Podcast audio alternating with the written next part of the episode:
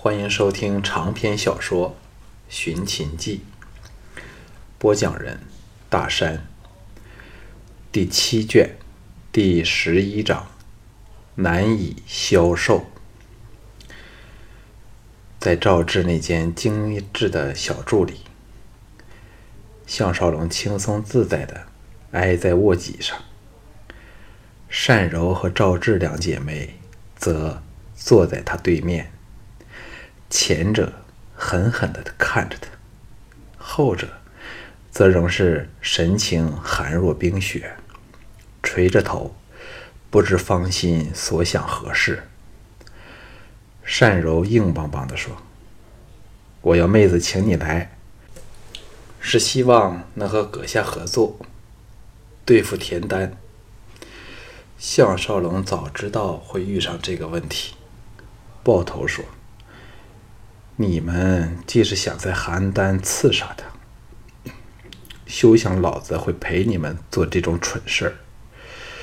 就算得了手，都逃不出去。单柔玉脸一寒，说：“你才是蠢人。我们已打听清楚，田丹今天黄昏时已抵达城外，只是尚未进城。护送他来的是齐国名将。”丹楚兵员达万人之众，所以杀他唯一的机会，就是趁他轻车简从来到城内的时刻。这大奸贼身边的几个人，特别是那叫刘忠夏和刘忠实的两兄弟，不但身手高，且力能生猎狮虎。你看，伸手拉下了衣襟，露出了大半截丰稀。雪白的胸肌，只是上面有道令人触目惊心的剑痕。项少龙想不到他如此大胆，眼光放长时间徘徊在他饱满的酥胸上，点头说：“你能活着，算是走运的了。”单柔拉回衣襟，双目烁光闪闪的说。田丹不是你的大仇人吗？没有人比我更清楚田丹的事儿了。我曾在他府中当过婢仆。这样说，你明白与我们合作的好处吧？项少龙不想再和他们纠缠不清，叹道：“其实我和田丹一点关系都没有，只是那晚不想伤害你们两姐妹。”才顺着你们口气这么说。单柔和赵志同时愕然，单柔眼中寒芒亮起。项少龙心叫不妙时，他已迅速由怀内拔出匕首，雌老虎般的往他扑来，匕首朝他胸膛插下。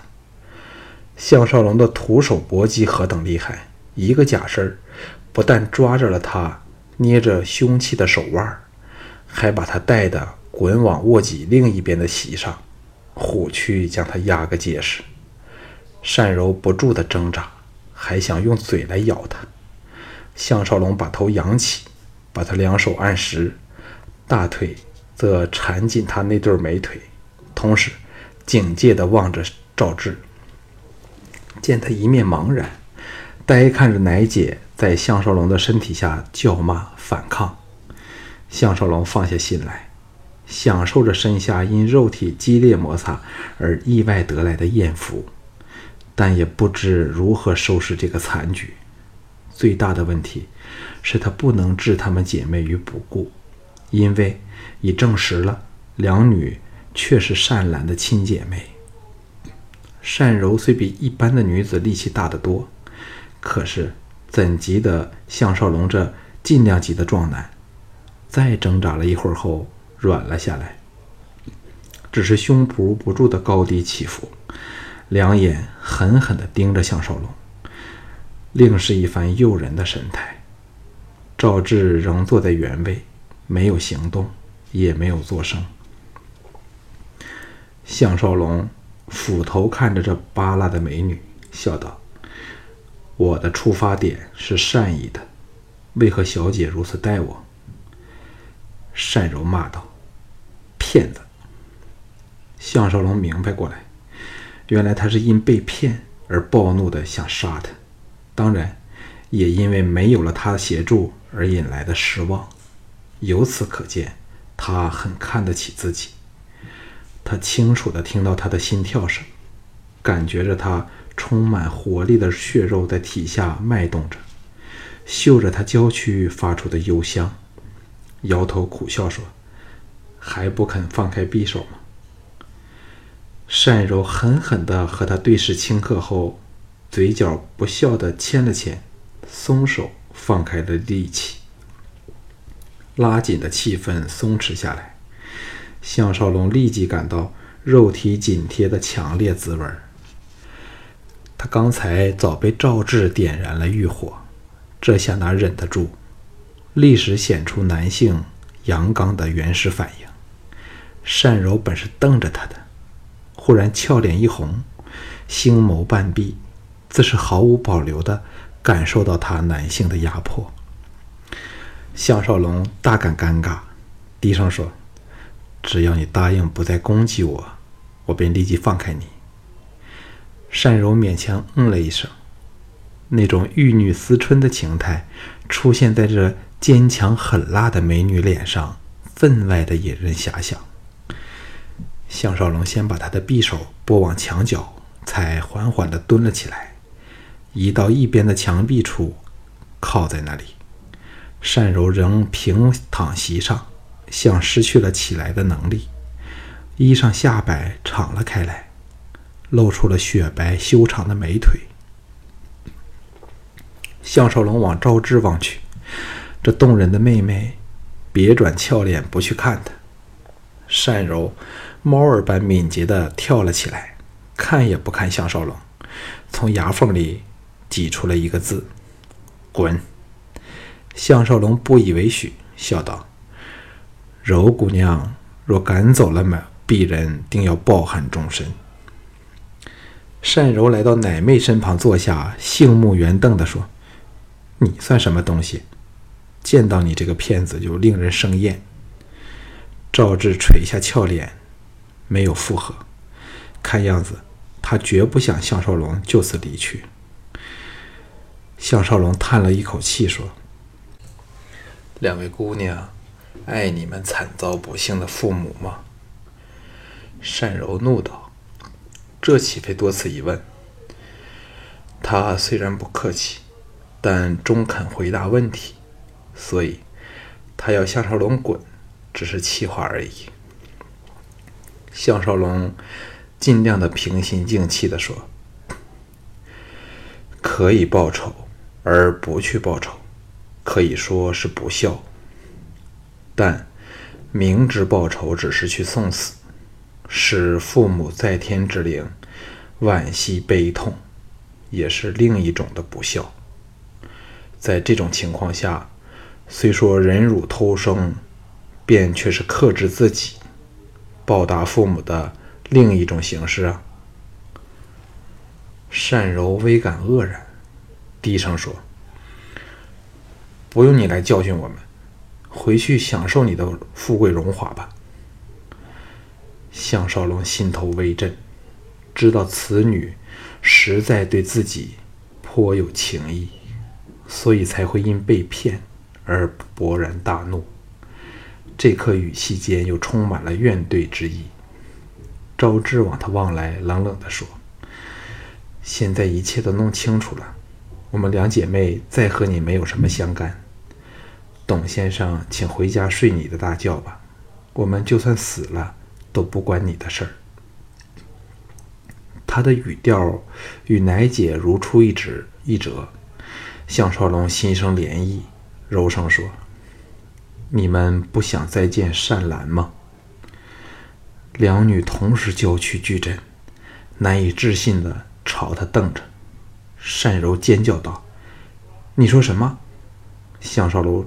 项少龙长身而起，来到这对美丽姐妹花前，单膝跪下，俯头看着两张清丽的俏脸，诚恳地说：“请信任我吧，善兰，现在正在一个非常安全的地方，还有了好归宿，等着你们去见他。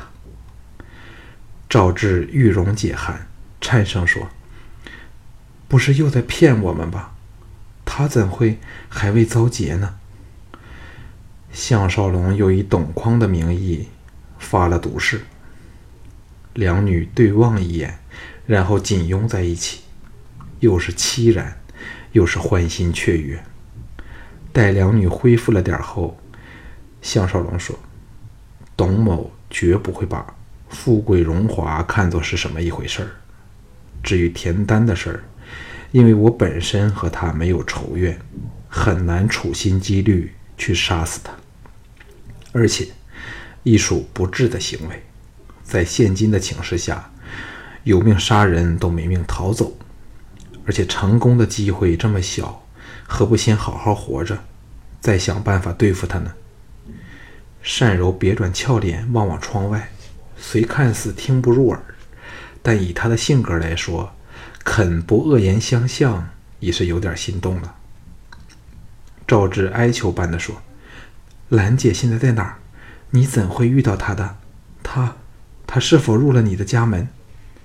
项少龙微笑说：“志姑娘想鄙人在骗你们吗？”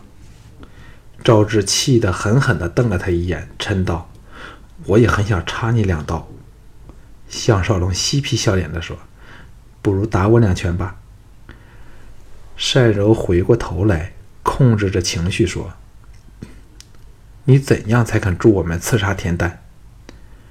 项少龙大感头痛，刚才那番话就像白说了似的，一拍额头道：“天哪！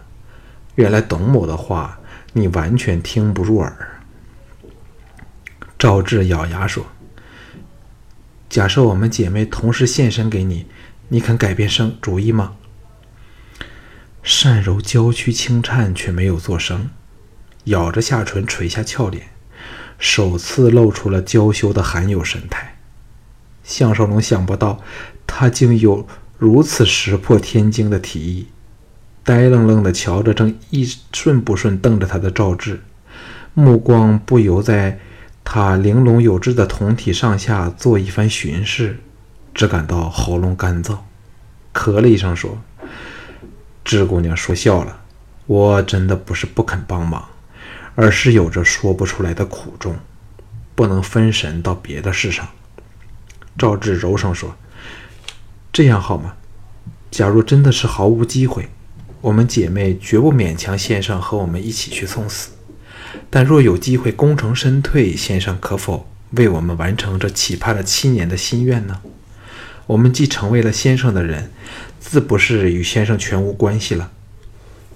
项少龙看着单柔，望望赵志，心中叫苦。惨在他如果言言辞拒绝，定会伤透他们的自尊。叹了一口气说：“唉。”我真的给你们不惜牺牲的诚意打动了，不过却不想乘人之危。在这个时刻得到两位小姐娇贵的身体，这样吧，先看看情形，再从长计议吧。是了，为何见不到你们那位正叔呢？单柔见他回心转意，容色大见缓和。这董匡身份特别，人又精明，身手厉害。下面又有大批手下，若有他帮手，何愁不能成事？赵志说：“他的身体不大好，所以除了打探消息外，我们什么事儿都不让他劳心。”项少龙伸了个懒腰，打着哈欠说：“晚了，我也要回去睡觉了。”两女陪着他站起来，忽然，三人都为个人间那妩媚难明的关系感到手足无措。项少项少龙暗想，还是早溜为妙，道：“不必送了，往门口走去。”两女打个眼色，由赵志陪他走出大门外，说：“用人家的马儿好吗？”项少龙记起了他浑圆结实的大腿，充满了弹跳力的酥胸，差点要搂着他亲热一番，保证他不会拒绝。但却是无心再闯情关，再加上京俊的因素，强压下这股强烈的冲动，说：“不用了，横竖不太远，往竹林走去。”见赵志仍跟在身旁，祈祷：“志姑娘，请回吧，不用送了。”赵志一言不发。到进入竹林的暗黑里时，才低声说：“你可以不用不回去的。”项少龙的心霍霍地跃动起来。赵志这么说，等于明示要向向他献出宝贵的贞操。对他这么一个心高气傲的人，是多么难以出口的说话。不过他却是无福消受，虽然是想的要命，叹了一口气，硬着心肠说。姑娘不需这么做的。假若你真是倾心董某，我会是求之不得。可是姑娘既心有所属，又不是真的爱上我这不知书里的粗人，何苦这般作践自己呢？我帮你们绝不是为了什么报酬嘞。赵志猛地握拳，重重地在他背脊擂了两拳，大嗔道：“人家恨死你了！”说完，掉头便走。项少龙。苦笑摇头，发了一会儿怔后，收拾情怀回家去也。想到明天的论剑大会，他又振奋起来。前路仍是茫不可测，但他却有信心去解决一切。他虽知道这时代一些人的命运，但对自己的将来，则是一无所知。无论如何，在古战国的大时代里，生命实在是比二十一世纪的他所能惊艳的多姿多彩的多喽。《寻秦记》卷七中。